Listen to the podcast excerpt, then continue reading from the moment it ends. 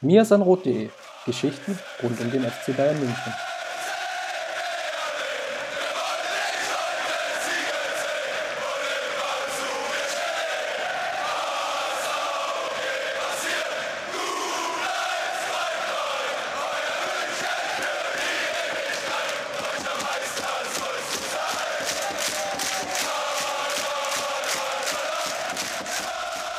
Herzlich willkommen zum Mirsen Rot Sonderpodcast. Grüezi fix, möchte man sagen. Ausgabe 1. Thema ist so ein bisschen eine kleine spontane Reaktion, auch wenn das Spiel gegen die TSG Hoffenheim schon ein bisschen her ist und die Reaktion aus unserer Sicht jetzt ein bisschen auf sich hat warten lassen. Was wir aber mit euch besprechen wollen, ist die Tatsache, dass Kingsley Coman vielleicht aktuell der beste Flügelspieler, den der FC Bayern im Kader hat sich verletzt hat und abermals den Rekordmeister knapp drei Monate lang fehlen wird. Heißt summa summarum eigentlich das Hinrunden aus, wenn man einem Spieler noch ein bisschen Zeit gibt, bis er dann ja, wieder bei 100% ist. Und das ganze Thema rund um die Verletzung Coman möchte ich natürlich nicht alleine mit euch besprechen, sondern Justin wird mich dabei unterstützen und hoffentlich ein bisschen Input liefern. Grüß dich, Justin. Servus. Ja, ich gebe jetzt mal ein paar Insights unseren Hörern. Also wir nutzen zur internen Kommunikation nutzen wir Slack. Und Slack ist so ein Chat-Tool. Und in diesem Tool, ich hoffe, Justin, ich trete jetzt nicht zu nahe, hast du, glaube ich, in der Halbzeitpause des Spiels gegen die TSG Hoffenheim, der Saisonauftakt, auf den alle so sehnsüchtig gewartet haben, hast du, glaube ich, nach 45 Minuten schon den, das Statement hinterlassen, dass die Saison eigentlich ja, vorbei ist, zu Ende, für immer gelaufen, dass du Fußball nie wieder hören möchtest, sehen möchtest. Hat sich ja. denn der, der Schock etwas gelegt oder tut es denn immer noch weh? Ja, das war natürlich die erste Reaktion. Ich neige mal ein bisschen dazu zu übertreiben und ähm, direkt sehr emotional zu werden. Koman ist natürlich ein Spieler, auf den ich mich die Saison richtig gefreut habe. Ähm, schon in der vergangenen Saison war er überragend, besser meiner Meinung nach sogar als Ribery und Robben. Deswegen habe ich mich einfach gefreut, dass er jetzt endlich den Durchbruch schaffen kann und ähm, umso bitterer einfach, dass er da kurz vor der Halbzeitpause dann durch so ein unnötiges Foul, auch wenn es natürlich keine Absicht war, ähm, ja, raus ist jetzt für ganz, ganz lange Zeit. Und natürlich habe ich nicht gesagt, dass die Saison vorbei ist, aber dass ich weniger Lust habe. Und das ist schon durchaus gegeben, wenn dein bester Flügelspieler direkt am ersten Spieltag ausfällt. Und das ist sehr bitter und schade. Coman hat er jetzt schon so eine kleine Verletzungshistorie auch aufgesammelt. Wenn man sich das mal so ein bisschen anschaut, eigentlich schon beginnend im Jahr 2015 hatte den FC Bayern ja, immerhin drei Spiele angefehlt. 2016 waren es dann schon 12 und die, die 17. der Saison ganze 19 Spiele eben mit diesem besagten Syndesmose-Bandriss, den, den er sich jetzt auch wieder zugezogen hat und dann werden zumindest für die Saison 18, 19 ja jetzt ähnlich viele Spiele dazukommen. Einfach der Tatsache geschuldet, dass durch den verspäteten Bundesliga-Start ja jetzt sehr viele englische Wochen anstehen, sprich es kommen allerhand Spiele und Heißt ja auch für Nico Kovac jetzt an der Stelle, dass er sich zumindest taktisch auch so ein bisschen umstellen muss, oder? Ähm, ja, auf jeden Fall. Ich glaube schon, dass, ähm, dass das jetzt nicht so einfach zu, zu ersetzen ist. Und ähm, Kovac wird da zeigen müssen, dass er taktisch durchaus ähm, einiges auf der, ja, auf, auf Lager hat, ähm, dass er ja, da einfach Lösungen findet, wie man jetzt ähm, die Offensive flexibel und variabel ähm, gestaltet. Ja, ich bin gespannt, wie er das jetzt Ganze lösen will. Es gibt ja so ein bisschen zwei Optionen. Er kann natürlich mit dem vorhandenen Personal, das jetzt noch irgendwie sind, würde aber im Umkehrschluss bedeuten, dass Ribery, Robben sehr, sehr viel Spielanteile bekommen, da ja Serge Gnabry, auch wenn er jetzt beim Spiel, beim Abschiedsspiel von Bastian Schweinsteiger auch gespielt hat, glaube ich, jetzt noch nicht so bei 100% ist, dass er zumindest jetzt ganz kurzfristig helfen kann. Kurzfristig meine ich das Spiel gegen Stuttgart, aber dann vielleicht perspektivisch dann so ein bisschen reinkommt. Nichtsdestotrotz ist die Rotation sehr, sehr klein, weil äh, die, die beiden Allstars, Robbery, wenn man so will, müssen dann schon relativ viele Minuten abreißen Im September stehen dann, glaube ich, locker sechs, sieben Spiele an, an einem Stück. Innerhalb nochmal oder gepaart mit englischen Wochen innerhalb der Bundesliga. Ergänzt noch mit dem Auftakt in die Champions League. Also da sind ein paar relativ viele Spiele und da bin ich mir noch nicht so ganz schlüssig, ob Kovac das jetzt rein mit, der, mit dem bestehenden Personal lösen kann oder ob er jetzt auch taktische Kniffe macht, um und zum Beispiel auch mal auf einen Flügelspieler bewusst verzichtet und dann ja über so eine Art ja drei, vier, drei Systemen, aber vielleicht halt ohne richtigen linken Flügelstürmer zum Beispiel das Ganze versucht aufzulösen, indem dem es eher so, naja, Kombination ist aus Lewandowski und Müller zusammen. Das, das könnte ich mir zumindest mal vorstellen in der Sturmspitze und dahinter so eine Art hängende Rolle, vielleicht ausgeführt von Rames. Das wären zumindest nochmal Optionen, die ich sehe. Wobei, und da würde ich dich jetzt mal fragen, hat der Kovac bisher schon relativ wenig taktische Adaptionen vorgenommen, zumindest weniger, als wir alle, glaube ich, erwartet hätten. Ja, er hat jetzt nicht viel experimentiert. Ähm, vielleicht ist es auch so ein bisschen bewusst gemacht, weil er weiß, okay, äh, Jupp Heynckes war jetzt in dem letzten halben Jahr relativ erfolgreich mit dem, was er gemacht hat. Auch sein Co-Trainer Peter Hermann wird ja jetzt dann demnächst ähm, zum Trainerteam dazustoßen. Vielleicht war das so ein bisschen der Gedanke, erstmal altbewährtes zu machen und vielleicht sukzessive ein paar Ideen umzusetzen, die Kovac ähm, dann mitbringt. Ich kann mir auch gut vorstellen, ähm, dass er vielleicht so ein bisschen von der Grundformation 4-1-4-1 irgendwann mal abweichen wird, vielleicht auch gezwungen durch Verletzungen. Ähm, ich sehe zum Beispiel auch die Möglichkeit, Koman mit einer gewissen Asymmetrie zu ersetzen. Äh, dass Kovac beispielsweise sagt, links spielt Ribery von Anfang an oder auch Serge Nabri und rechts ähm, stellen wir James oder Müller auf und den lassen wir dann einrücken, weil sie halt nicht die klassischen Außenspieler sind und Kimmich rückt dann nach vorne, um die Breite zu geben. Das ist durchaus ein Modell, wo ich glaube, dass es in der ähm, Bundesliga und auch im DFB-Pokal mindestens funktionieren kann. In der Champions League kommt es natürlich ein Stück weit auch auf den Gegner an. Aber ich kann mir vorstellen, dass das zumindest reicht, um die Verletzungszeit von Koman zu überbrücken. Eine zweite Option, die ja noch im Raum stand, mal abseits der, der taktischen Diskussion jetzt, ist ein Transfer. Sicherlich war das ein, ein Mittel oder eine Option, die sich natürlich auch nur dadurch ergeben hat, dass der Transfermarkt einfach noch offen ist, zumindest innerhalb der Bundesliga oder für, für deutsche Vereine. Hattest du es denn für realistisch gehalten oder für eine Option gehalten, dass der FC Bayern hier nochmal aktiv wird? Zumal, mal so gesprochen, er sich ja auf dem, dem Transfermarkt in diesem Sommer überraschenderweise schon sehr, sehr stark zurückgehalten hat. Also eine Option ist es grundsätzlich immer. Bayern hat ja schon häufiger mal ähm, späte Transfers getätigt, wenn sich was ergeben hat, beispielsweise Ayen Robben oder Xabi Alonso. Ähm, aber ich glaube, dass und das schätze ich auch sehr am FC Bayern, ähm, dass sie nur dann etwas getan hätten, wenn wirklich eine Option sich ergeben hätte, die erstens finanziell nicht in, irgendeinen, in irgendeinem Wahnsinn endet und zweitens halt auch eine Option ist, die, die für die Zukunft ja einfach auch richtig ist. Ähm, es wurde ja viel über beispielsweise Anthony Martial ähm, berichtet und spekuliert. Da ist natürlich einerseits die Frage, ob Manchester United überhaupt bereit ist, ihn zu verkaufen. Ähm, das dringt ja auch so ein bisschen durch, dass sie mit ihm verlängern wollen sogar. Ähm, andererseits äh, wäre es natürlich jetzt auch ein Wahnsinn, kurz vor Schluss 80 Millionen für einen Spieler oder 60 Millionen für einen Spieler hinzulegen, ähm, wo man einfach vorher anscheinend nicht so überzeugt war, dass man ein offizielles Angebot gemacht hat.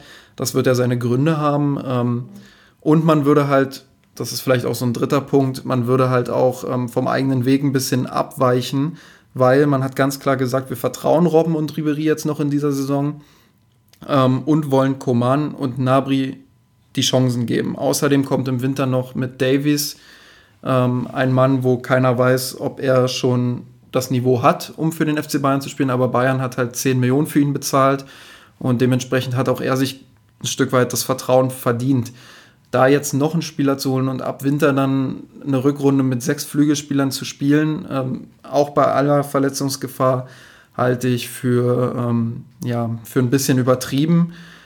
Ich glaube, und das habe ich eben auch schon gesagt, ähm, es gibt genügend taktische Optionen, um auch mal mit einem echten Flügelspieler aufzulaufen. Ich sehe also nicht dieses ganz große Drama, auch wenn es sehr ähm, ja, ärgerlich ist, dass Kingsley Coman jetzt eine Weile ausfallen wird ich sehe irgendwie auch beide Aspekte. Also ich, glaube schon, dass Martial eine Idee war, über die man sicherlich hat, hat nachgedacht, also definitiv auch müssen.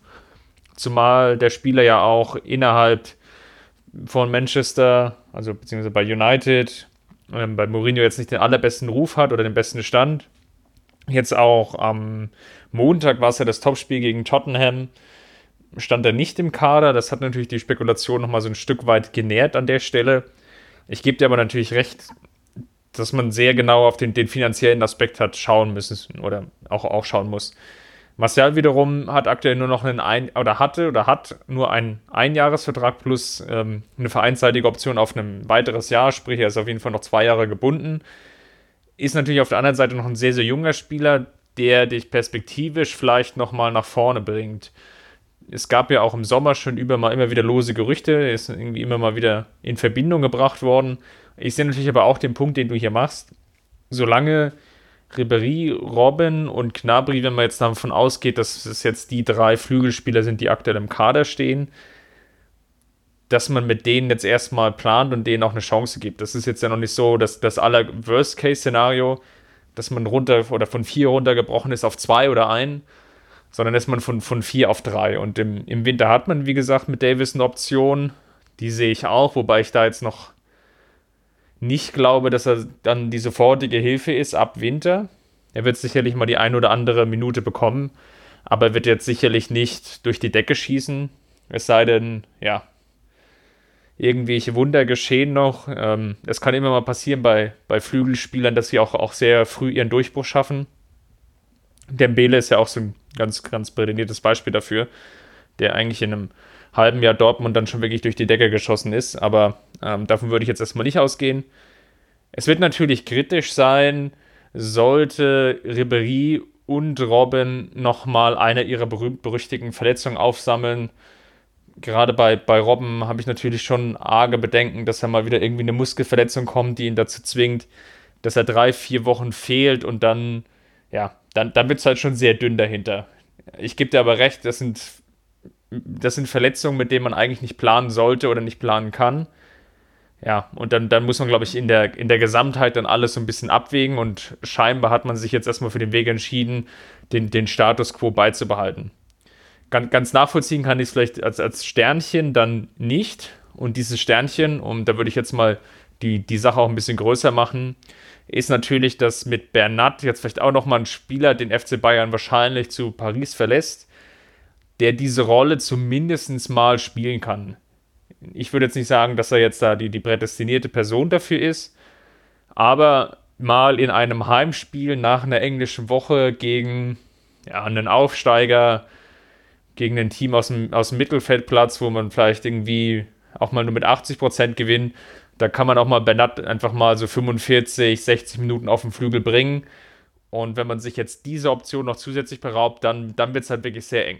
Es ist aber auch so, dass, ähm, also wenn du jetzt schon Bernat reinwirfst, dann kann man natürlich auch sagen, ähm, warum sollte es nicht reichen, wenn man in der Bundesliga, gerade falls man wirklich wieder sogar Vorsprung sich herausarbeiten sollte in der Rückrunde, warum soll man dann nicht auch dem, dem jungen Davies mal Chancen geben oder ähm, auch einen Frank Evina wieder, wieder reinbringen? Ähm, ich glaube, da gibt es durchaus einige Optionen im Kader und im erweiterten Kader des FC Bayern, um dann halt auch die äh, Starspieler, sage ich mal in Anführungsstrichen, zu schonen und sie für die Champions League ähm, ja, fit zu machen. Also ich glaube, da, da war es jetzt nicht zwingend notwendig, auch wenn ich äh, beispielsweise von Martial sehr viel halte und ich glaube, dass er ein großes Potenzial hat. Ähm, ich würde mich durchaus freuen, wenn er irgendwann für den FC Bayern spielen würde. Aber es ist halt auch so, dass die Verhandlungsposition des FC Bayern jetzt natürlich absurd schlecht ist. Wenn sie jetzt auf den Markt gehen und sagen, wir wollen Flügelspieler, dann sagen die abgebenden Vereine natürlich, kommen dann zahlt die Ablöse hier oben, wir werden nur schwach in den letzten Tagen, wenn ihr uns äh, fürstlich bezahlt. Und dass der FC Bayern diesen Wahnsinn dann nicht mitmacht, ist durchaus nachvollziehbar. Finde ich auch richtig angesichts der Optionen, die halt jetzt noch vorhanden sind. Ich glaube, dass haben wir jetzt alle Randaspekte oder Aspekte zum Thema Kingsley Coman besprochen. Ähm, unter Patreon hat uns noch eine Frage erreicht, wie wir die generelle Kadersituation bewerten. Ich reiche die Frage dann gleich mal an dich durch, Justin. Genau, also die Frage war ja so ein bisschen, jetzt ist das Transferfenster so gut wie zu. Wir müssen sagen, wir nehmen hier gerade am Donnerstag auf, also ist es immer noch möglich, dass irgendwie last minute irgendwas passiert. Aber ähm, so ein Stück weit wurde ja der Deckel schon drauf gemacht. Bernat wird sehr wahrscheinlich zu PSG wechseln. Ähm, Rudi ist jetzt noch zu Schalke gegangen. Ich muss sagen, dass ich für diese letzte Aktion jetzt nicht ganz so viel Verständnis aufbringen kann. Gerade Sebastian Rudi sehe ich ein Stück weit als Opfer von Jupp Heynckes. Ähm, er hatte unter Ancelotti damals einen wirklich großen Start, vielleicht einer der wenigen Gewinner ähm, unter Carlo Ancelotti zu Saisonbeginn. Ähm, wurde dann von Heinkes meistens unvorteilhaft eingebunden, weil er so ein bisschen die Martinez-Rolle spielen sollte und er kann das einfach nicht. Er ist mehr so ein Spieler, der auch auf der 6 unterstützt werden muss, ähm, der nicht alleine das Spiel machen kann, aber durchaus als zweiter Spielgestalter sehr gute Fähigkeiten hat, nicht umsonst auch in der Nationalmannschaft eine gute Rolle gespielt hat, schon. Ähm, deswegen finde ich es ein bisschen schade. Rudi hat auch das Potenzial, durchaus mal auf der Außenverteidigerposition auszuhelfen. Sprich, wenn Bernat jetzt geht, haben wir ja nur noch Rafinha als Backup. Ähm, das ist vielleicht ein bisschen dünn, falls sich mal zwei Außenverteidiger verletzen sollten. Und da wäre Rudi durchaus auch eine Option gewesen, die mal auf der Außenbahn aushelfen kann, auf der defensiven Außenbahn. Deswegen finde ich es ein bisschen schade, dass jetzt noch zwei Spieler gegangen sind. Ähm, ich hätte mir da durchaus gewünscht, dass, dass der Kader ein bisschen breiter bleibt. Ich kann es auch nicht nachvollziehen, dass der Kader so dermaßen ausgedünnt wurde. Wenn ich jetzt vorhin mal richtig nachgezählt habe, kam ich jetzt noch auf 19 Feldspieler. Wenn ich jetzt Kingsley Coman schon gedanklich mal ausklammer mit seiner Verletzung, bleiben jetzt Stand heute erstmal 18 Feldspieler übrig, was jetzt schon eine sehr dünne Besetzung ist, wenn man überlegt, wie viele Aufgaben jetzt bis zum Winter anstehen. Und da darf schon, schon sehr wenig passieren, ähm, dass man dann nicht irgendwie in, in, in Bredouillen kommt und, und sehr früh dann Jugendspieler reinwerfen muss. Vielleicht auch in Spielen, wo, wo man gegebenenfalls sie einfach im, im Haifischbecken FC Bayern dann verheizen würde. Und das ist so ein bisschen die Gefahr, die ich da sehe, dass da nicht so eine sukzessive Entwicklung stattfinden kann, die man sich vielleicht vornimmt. Zumindest deutet das ja die, die Kader- und Personalpolitik an. Es aber sehr, sehr schnell auch jetzt umschiften kann hin zu, ja, wir müssen jetzt in der Partie XY in Dortmund, weil wir irgendwie vier verletzte Mittelfeldspieler und zwei verletzte Abwehrspieler haben, dann auf, auf unsere Amateure U19 zurückgreifen, die dann vielleicht schon, schon sehr früh in, in sehr große Fußstapfen reintreten müssen. Ich sage nicht, dass sie das nicht können. Es ist vielleicht nur nicht die ideale Situation, Spieler einfach heranzuführen, gerade weil dann, ja, die sie häufig dann auch vielleicht als, als Prügelknaben herhalten müssen für eventuelle ausbleibende Ergebnisse und da sehe ich so ein bisschen die Gefahr da drin. Ich habe so ein bisschen die Hoffnung, dass Kovac vielleicht in Sanchez noch ein bisschen mehr sieht als den Rotationsspieler im Mittelfeld. Ähm, ich habe es ja schon mehrfach auch im Blog bei uns geschrieben oder auch auf Twitter, dass ich mir mal wünschen würde, Renato Sanchez einfach auf der Außenbahn zu sehen. Ähm, sei das jetzt als inverser äh, Außenverteidiger auf der linken Seite oder mal auf rechts. Ähm, es wäre durchaus spannend mit seiner Physis, mit seiner Dynamik. Ähm, er ist ja technisch jetzt auch nicht unbedingt unbegabt. Ich kann mir schon vorstellen, dass das funktionieren kann und es wäre sicherlich mal spannend, ihn dort, dort zu sehen. Vielleicht ist er dann so ein bisschen die Option 4, wenn Bernat jetzt wechselt. Könnte möglich sein. Würde ich jetzt einfach mal so ein bisschen Zeit geben. Wir werden das jetzt auf jeden Fall hier sowohl im Blog als auch im Podcast weiterhin kritisch begleiten und analysieren wir werden jetzt demnächst noch einen weiteren Podcast veröffentlichen, den wir jetzt schon in der Pipeline haben. Dann werden wir mal so ein bisschen die, die Thesen, die Justin aufgestellt hat, auseinandernehmen und dann mal den Daumen heben und senken und so ein bisschen vielleicht schon nach dem ersten Spieltag einen kleinen Zwischenstand abgeben. Ja, das erwartet euch in den nächsten Wochen. Ich würde erstmal sagen, Justin, bis dahin, vielen Dank. Gerne. Servus. Servus, macht's gut